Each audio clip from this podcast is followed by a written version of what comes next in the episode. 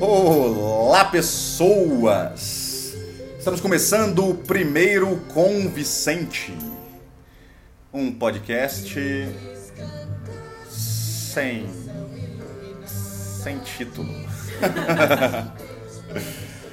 É, e hoje nós vamos falar sobre o modernismo, esse tempo em que a gente vive, que todo mundo reclama, mas que todo mundo não tem opção, tem que viver onde está. É, vamos começar pelo fim, que vai ficar mais interessante. Que é assim, cara, hoje nós estamos em qual época? Nós estamos no pós, pós, pós, pós, pós, pós-modernismo em 2020 e. Cara, é uma época de saturação, todo mundo de saco cheio de tudo, todo mundo cansado e reclamando e fazendo meme. É a época do, da, da paródia, da sátira, é a época da ironia não compreendida. E todo mundo é tudo. Né? Todo mundo é bobo da corte, é rei, é juiz, é político, é escravo, é... mentalmente, nas redes sociais, discursivamente. Eu sou qualquer coisa que eu quiser, você também. E no fim das contas, cara, cada um vira o que quer. Talvez a gente tenha uma época de extrema liberdade e de extrema servidão é assim a época dos paradoxos, onde está tudo misturado. E é compreensível que as pessoas critiquem, critiquem, critiquem tanto o modernismo e se voltem contra ele e o ataquem de todos os modos e se revoltem contra um mundo moderno escrito com V. Porque, cara, é isso que um homem moderno faz, né? Então, as pessoas aí, os tradicionalistas, os sonhadores de um tempo passado que gostariam de ver, sei lá, todo mundo com boina de pick blinders, gravata borboleta e mulher de saião de bolinha. Cara, é natural que o cara queira algum controle, mas assim, ele queira retornar a um tempo que as coisas eram, vamos dizer assim, na cabeça dele melhores, mais organizadas, mais ordenadas. Não era o carnaval que a gente tem hoje. Ah, mas isso não existe, né? Porque recusar o tempo em que se vive é recusar o único tempo que se tem, é recusar a si mesmo, é recusar a graça.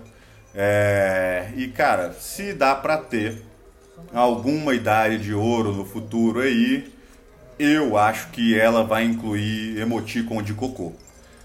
Essas coisas não vão passar. Talvez passem também, vai saber. Mas é. Elas vão mudar e vão continuar mudando. E o modernismo. Ele. Aconteceu. Ele existe. É um dado objetivo da, da história é... E quem não gosta dessas ideias ou das influências que isso exerceu na cultura, não tem outra solução a não ser absorver e superar o que, o que foi produzido, o que aconteceu. Não adianta simplesmente renegar, empinar o narizinho e. Cara, tem que engolir tem que deglutir. É, a gente. A gente fala do modernismo e muitas vezes sem identificar exatamente o que, que é. Ah, mas ele pode ser descrito como uma revolta, né? Ele pode ser identificado ali com a Revolução Francesa, com a Revolução Industrial, com a Revolução Científica, é, enfim, mas as características básicas do modernismo são a antitradição, a anti-igreja a antimonarquia. E cara, se a gente vê direito por que, que as pessoas se revoltaram, a gente vê que isso não era tão injustificado assim. Porque na época que surge, por exemplo, assim, ah, as indústrias, e fica muito mais barato produzir industrialmente do que artesanalmente, é... e aquilo ali pode ser, assim, aqueles bens de consumo são acessíveis a muito mais pessoas, é... cara, se as pessoas daquela época optaram por, não, eu quero bens de consumo industrializado, porque aquilo ali era um bem para elas. É...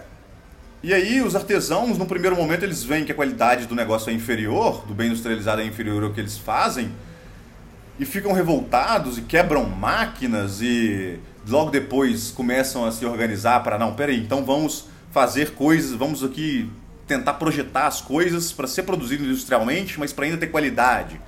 É...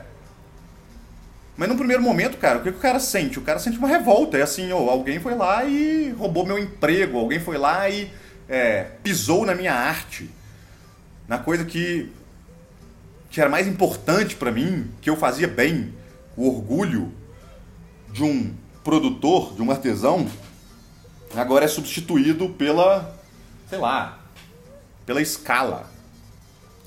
É, em relação ao Estado laico e à anti-igreja, é, também é um negócio compreensível. Porque, assim, cara, já vinha ali há alguns séculos que a igreja estava dando é, mostras de, de enfraquecimento né, intelectual. A igreja não estava dando conta de explicar é, o mundo que as pessoas estavam vivendo. É, sim, muito foi perdido ali a partir do século XII, XIII, na tradição católica. E é natural que as pessoas vejam com desconfiança ou busquem se afastar de uma autoridade espiritual que já não consegue mais guiá-las a uma realização espiritual. E que não consegue absorver os novos influxos e transformar aquelas coisas ou explicar aquelas coisas, absorver aquelas coisas de um ponto de vista superior. E também os nobres Cara, os nobres já estavam assim, né? Quase não eram mais úteis, eles já não faziam mais guerra, a aristocracia ali era uma aristocracia muito de, de brinquedo, né? De, de festa e de pose. E as pessoas percebendo aquilo, assim, pô, cara, agora o poder econômico está na minha mão, ou esse cara aí não está cumprindo função social nenhuma. Velho, é, vamos revoltar, vamos revoltar contra tudo, o mundo não tem sentido. Meio, sei lá, para mim é compreensível. Eu também me revoltaria, eu acho. É... E aí, cara, assim, é, o movimento natural disso é você satirizar, né? Você faz pi... você, você briga e faz piada, velho. Você ri da cara do inimigo para ficar mais fácil matá-lo. meio, cara, eu, sei lá, ah, é, o, último rei enforcado na tripa do último papa. É isso, velho. Você vai lá fazer uma piada, desumanizar aquela pessoa que que você não vê mais função para ela. Pode ser por ignorância, claro. E né, pode ser que esse não seja o meio. Não é nada disso. Não estou advocando as revoluções. Mas é simplesmente, cara. É. Parece que foi mais ou menos isso daí que aconteceu. Uh, o negócio é que ninguém estava entendendo direito, mas os artistas, eles vão sempre criar. Eles vão sempre criar. A pessoa que nasceu com vontade de criar, ela vai criar mesmo que ela não esteja entendendo. Ela vai traduzir o que ela está vendo, o que ela está sentindo, as experiências em torno dela, mesmo que ela não esteja entendendo a coisa, até como um princípio de entendimento. Então, cara, os artistas eles começam a criar em cima sei lá, em cima dessa, dessa nova situação, em cima do, dos influxos teóricos que surgem, das transformações é, do ambiente, dos objetos. A galera começa a construir torre de, de, de metal, começa a construir, é, sei lá, objetos que antes não tinham, não, não existia a possibilidade é, assim, não tinha material para construir aquilo. você tem ali no final do século XVIII, no final do século XIX, a criação de um monte de material que simplesmente assim dá um boom gigantesco na criatividade dos caras. É... E quando você soma assim com essas teorias, né, que de alguma maneira elas são teorias antipassadistas, né, assim teoria da evolução, socialismo, cientificismo, uh, que tudo de alguma forma afirma assim, ó, estamos caminhando é, para o progresso, né? A gente tá indo, a gente tá melhor do que ontem. Velho, quando você, quando você soma todas essas coisas, o que você vê é assim, uma explosão de criatividade, ciclos culturais cada vez mais rápidos, uma sucessão alucinante de movimentos artísticos, que a característica principal é que o próximo se volta contra o anterior. Então você tem, sei lá, você, você tem assim os começos disso, né? Em 1850 e poucos, é, o James Owen, puta merda, é, não, Owen James, Owen Jones, Owen Jones, ele publica a Gramática dos Ornamentos, que tem ali um monte de ornamento de todos os lugares, né, de, de vários cantos do mundo, e que a publicação desse livro na Inglaterra é, muda completamente as artes visuais inglesas. Então, assim, exerce um influxo que é, assim, absurdo. E as artes visuais, as artes gráficas e decorativas, elas começam a se utilizar de vários elementos do passado, mas já sem o significado que tinham para aquelas pessoas. Então os elementos eles passam para, vamos dizer assim, para uma. Uh, eles têm uma função meramente decorativa. Eles ganham uma função meramente decorativa. Então os símbolos que são ali utilizados nos padrões geométricos, ou na decoração, sei lá, que era utilizado na decoração na Grécia, ou no Egito, ou no Renascimento, o negócio vira simplesmente figurinha. Só que assim, cara, você tem um monte de figurinhas à sua disposição. Você, ninguém está entendendo muito bem o que, que aquelas figurinhas significam. Nem da sua própria cultura você já não entende mais qual, que, é, qual que é o significado da figurinha. Cara, o que, que você faz? Ah, velho, essas figurinhas aqui são muito legais. Eu vou tocar o terror, vou fazer um monte de coisa com elas. E aí, cara, sei lá, você tem essa, esse primeiro sopro modernista, industrialista. É, na Inglaterra, e aí você tem uns nomes que são icônicos, né? Tem o William Morris, uh, que é um Scott Press, é, que estão ali, William Morris principalmente, que estava fazendo, sei lá, livro, é, papel de parede, fazendo azulejo, fazendo ladrilho, ladrilho pro chão e marcador, etc. Tudo envolvendo as artes gráficas, visuais, as artes aplicadas. Isso daí, é, com, com novas técnicas de impressão, surgimento da fotografia, o negócio vai, vai assim, multiplicando, né?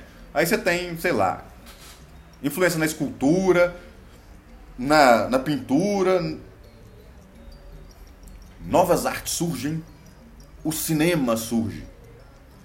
E cada um vai fazendo a sua coisa.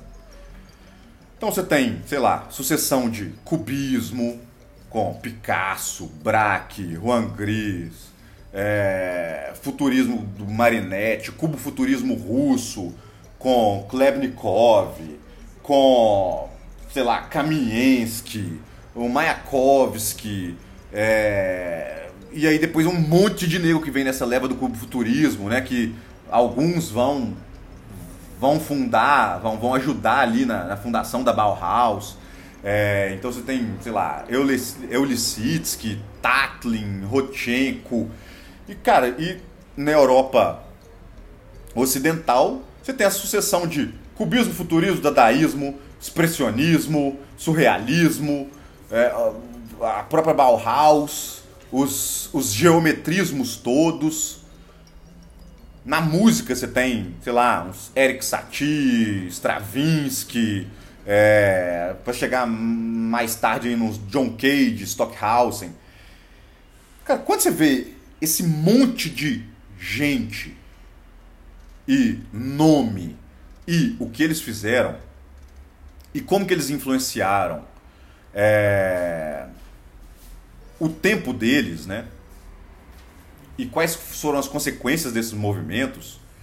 É, você vê assim, cara, a forma, ela é essa forma de voltar-se contra um anterior ou contra um imediatamente anterior e basicamente ela é um descobrir algo novo. Então, na, na, assim, na gênese, na essência do homem moderno, tem esse culto do novo. Eu, eu quero descobrir uma coisa nova. Vamos para a Lua. Vamos para Marte. E depois, sei lá. Não sei o que vai ser depois. É... Então você tem um culto do novo, da tecnologia. Ah, e ao mesmo tempo, como a sensação geral é de desarraigamento, porque eu estou me voltando contra uma coisa anterior, você começa a ter assim pessoas meio perdidas e aí assim você tem rendimento de fuga, aí depois você tem Primeira Guerra Mundial e a galera assim, caramba, tudo louco, guerra mais irracional de todas. Por que nós estamos aqui? Por que começou? Como vai acabar? Qual é o sentido disso? E aí voltar para, cara, não, o negócio é a vida, é o presente. Então você surge um fascismo da vida, um sentimentalismo, um sentimentalismo nacional, um nacionalismo, né? E nesse meio tempo aí, um desejo de controle.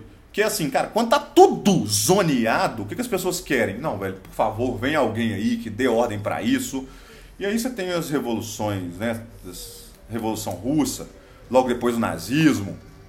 É, de um modo geral, esse começo aí, né, esses primeiros movimentos que a gente identifica com o modernismo é, nas artes, ele ele cria, ele, ele realmente assim, ele dá uma síntese do que vinha, de, do que viria depois é, e de qual que é a sensação de estar tá vivendo naquele tempo, o que, que os homens estavam sentindo quando estavam vivendo aquilo ali. Uh, isso ao longo do século XX, cara, vai se desdobrar em Aí assim, já nem dá mais para contar, contabilizar os movimentos, né?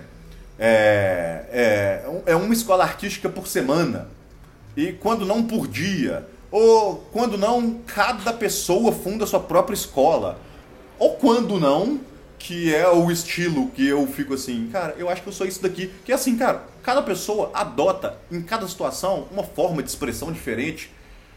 Ah, e isso é publicado instantaneamente.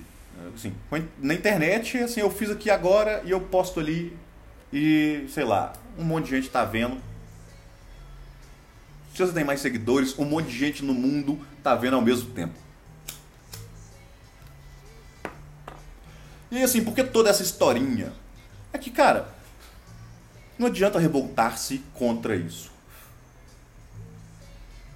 É, essa é a nossa forma essa é a forma do, do homem atual. A gente está meio perdido no tempo, perdido no espaço, é...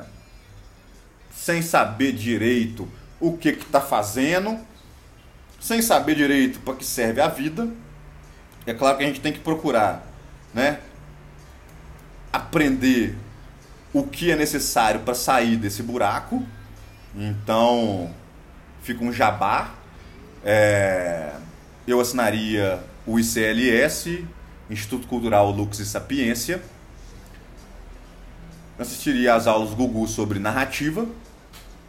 Porque assim, é isso daí o que o modernista perdeu. O homem moderno perdeu a noção de vida humana. De vida humana como narrativa, como contar uma história consciente. É, mas o contexto no qual essa história pode ser contada é esse. É. Ano 2020, depois de Nosso Senhor Jesus Cristo, o mundo tá doido, o carnaval alucinado. O cotidiano não é menos alucinado do que o carnaval. Tem hora que eu acho que o carnaval é até mais são do que o cotidiano. É... E não dá para superar o que não se absorveu. Então as pessoas elas querem se educar esteticamente, mas elas querem se educar esteticamente em formas góticas, renascentistas, gregas. É assim, ah, sei lá, a música vai até, sei lá, Beethoven, Mozart. Acabou. Depois disso não tem nada. No máximo ali um Chopinzinho. É, não. O mundo não vai retroagir. Esses movimentos artísticos, eles influenciaram né, publicidade, cinema, novela, que todo mundo vê todo dia. A foto da propaganda dá claro no ponto de ônibus. É... E se a gente consegue ver que, peraí, isso daqui tem algumas falhas, ou isso daqui não expressa exatamente é, a pessoa que eu quero vir a ser ou quem eu quero me tornar. Isso daqui não, não é suporte para meditação, é, sei lá, das verdades superiores. Tá bom, você está sendo bombardeado diariamente é, por essas formas. Quando você vê assim um Facebook, um Instagram, você fala assim, cara, de onde isso foi tirado? Ah, isso daí foi tirado do, de um grid do Giant Hold. De, sabe, sei lá, o cara publicou um livro no final da década de 20, começo da década de 30. Isso daí influenciou a tipografia moderna, como que as pessoas usam letras, é, como que as pessoas desenham letras. Claro que ninguém, não é todo mundo que precisa saber disso, mas é assim, tá, você não precisa saber, mas isso daí tá presente na sua vida diariamente, cotidianamente praticamente assim, a cada instante. É... E sem, sei lá, sem ter alguma noção disso,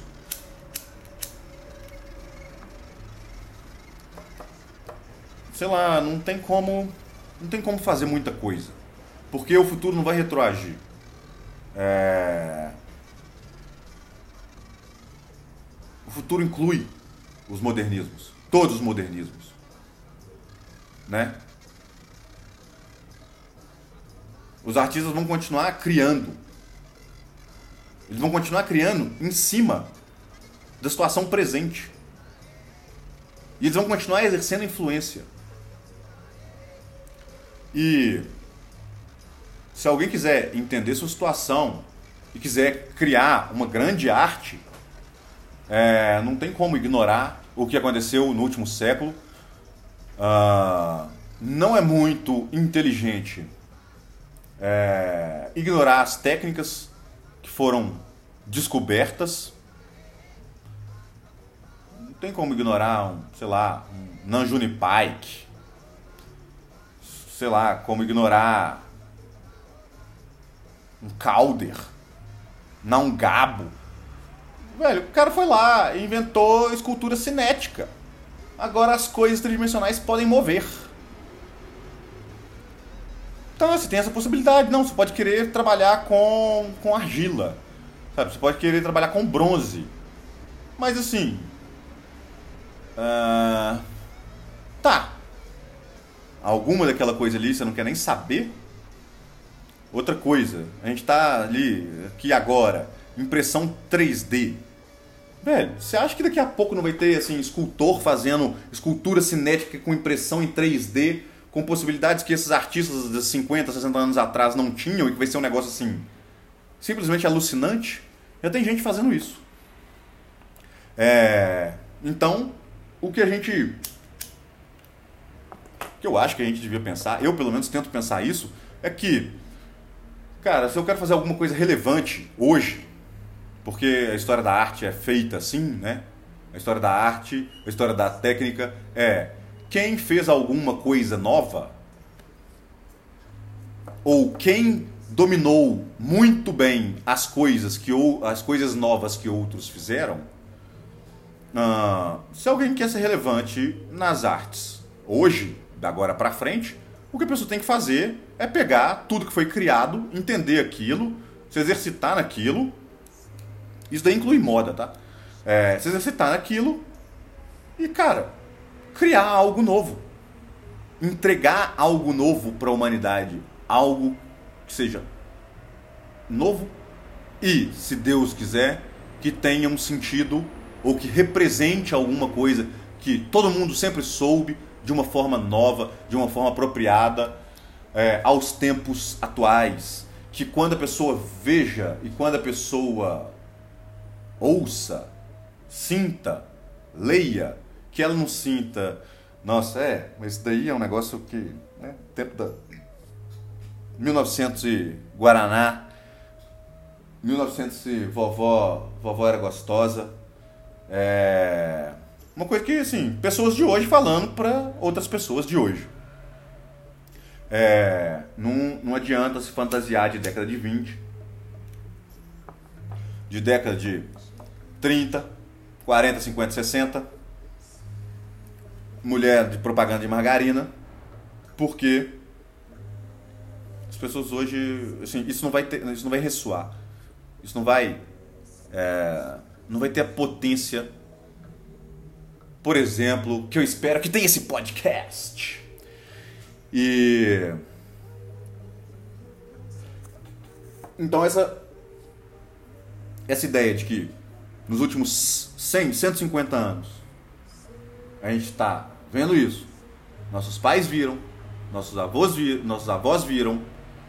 Uh, e que a gente está vendo isso sim desde que a gente nasceu e todos os dias, em todos os momentos, quase todas as formas que a gente vê, as janelas dos prédios, os prédios, o tipo de casa na qual a gente vive, é, todo, tudo, tudo tem alguma influência modernista tu tem alguma influência de, ah, eu fiz isso daqui porque eu estava me voltando contra o anterior? Eu queria fazer o novo. Eu queria é, atingir a perfeição aqui agora. Dar mais um passo, pelo menos, na direção dessa perfeição.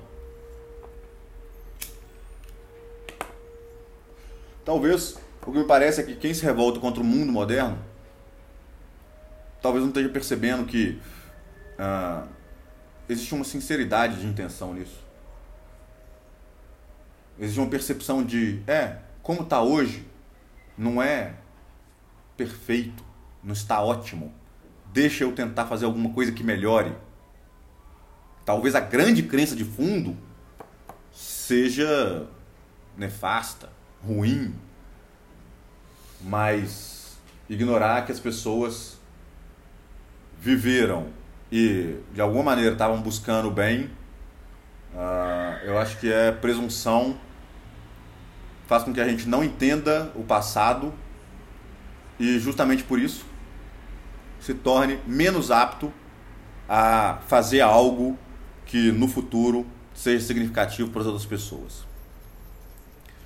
E com 28 minutos, Acabamos. Não, acabamos. Tem alguma questão, Ramonguinho? Quer comentar alguma coisa?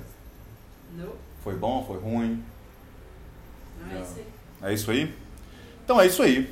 Com 28 minutos e quase 30 segundos, acabamos o primeiro com Vicente. O podcast com Vicente. Ah, eu acho que tem que acabar com uma música subindo.